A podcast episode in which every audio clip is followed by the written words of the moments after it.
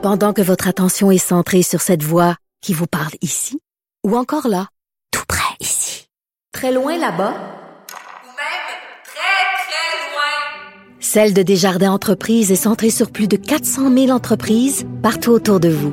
Depuis plus de 120 ans, nos équipes dédiées accompagnent les entrepreneurs d'ici à chaque étape pour qu'ils puissent rester centrés sur ce qui compte, la croissance de leur entreprise. Les autres. Cube Radio. Cube Radio. En direct à LCN.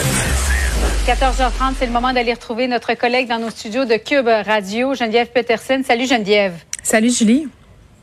On a beaucoup parlé de pandémie, épidémie de virus. Est-ce qu'on assiste en ce moment à une épidémie de violence conjugale à l'endroit des femmes en 2021?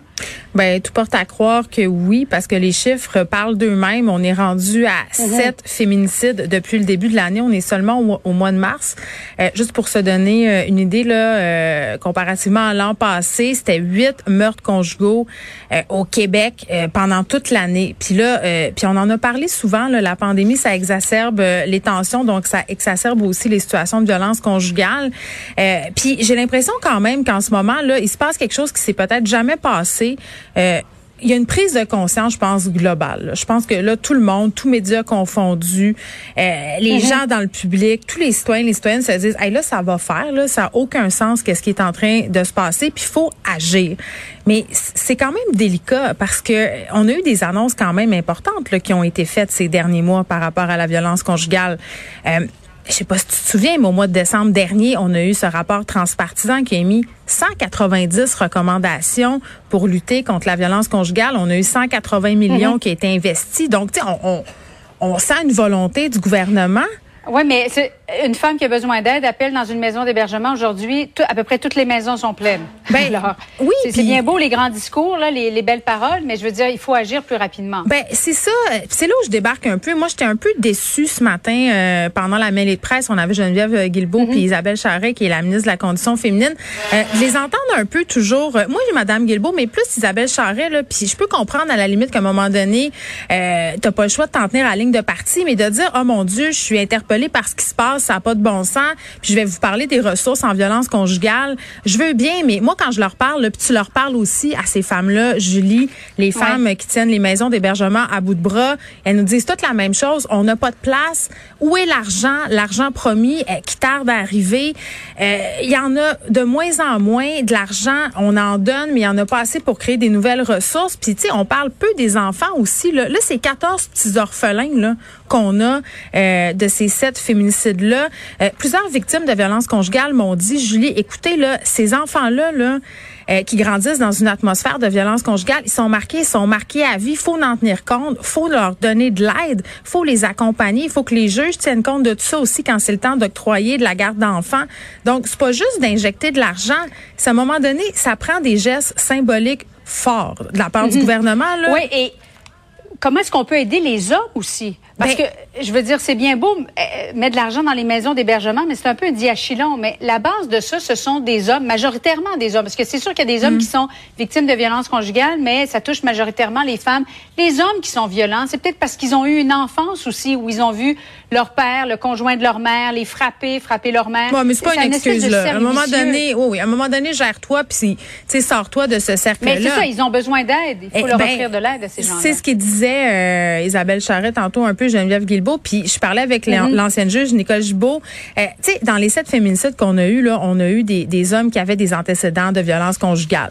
Euh, Qu'est-ce qu'on fait? Pourquoi ces gars-là sont en liberté? Même si on a un 810, là, c'est-à-dire un arrêt d'agir, tu peux pas approcher ta présumée victime. Bien déjà qui, des gars qui brisent leurs conditions. Le bracelet électronique, c'est pas une panacée. À un moment donné, il va falloir qu'il y ait des procureurs de la couronne puis des juges qui mettent leur culotte, mais ils sont souvent pognés dans jurisprudence. Donc, faut que le de la Justice leur donne un peu de latitude. Euh, parce que tu dis, il faut aider ces hommes-là. Donc, peut-être que pour les aider, ceux qui sont à risque de commettre ce type de geste-là, euh, peut-être qu'on leur fait faire de la détention préventive, puis pendant cette détention préventive-là, ben c'est pas juste on les met en prison puis on jette la clé, on leur offre des thérapies, on leur offre de l'aide. Euh, Puis quand on dit aider les hommes, ça veut pas dire ne pas aider les femmes, parce que c'est toujours un peu délicat. On parle de meurtre de femmes, puis on dit ok, il faut aider aussi les agresseurs, mais en, en un sens, si on veut s'attaquer à ce problème-là de façon c'est sûr qu'à un moment donné, il va falloir qu'on agisse en prévention et qu'on donne euh, des ressources. Mais moi, j'ai envie de me poser la question pour vrai. Là, Isabelle Charret, qui est la ministre de la condition féminine des sports, de l'éducation, euh, est-ce que c'est trop pour une seule personne? On devrait y offrir de l'aide. Puis ça faisait d'ailleurs partie des recommandations d'avoir Ouais. une personne dédiée à la condition Mais, féminine. Est-ce que tu penses, par exemple, parce que euh, il y a un ministre là, qui vient d'être nommé pour contrer le racisme, est-ce que ça prendrait pas aussi un ministère pour contrer la violence conjugale? Est-ce qu'on est rendu là?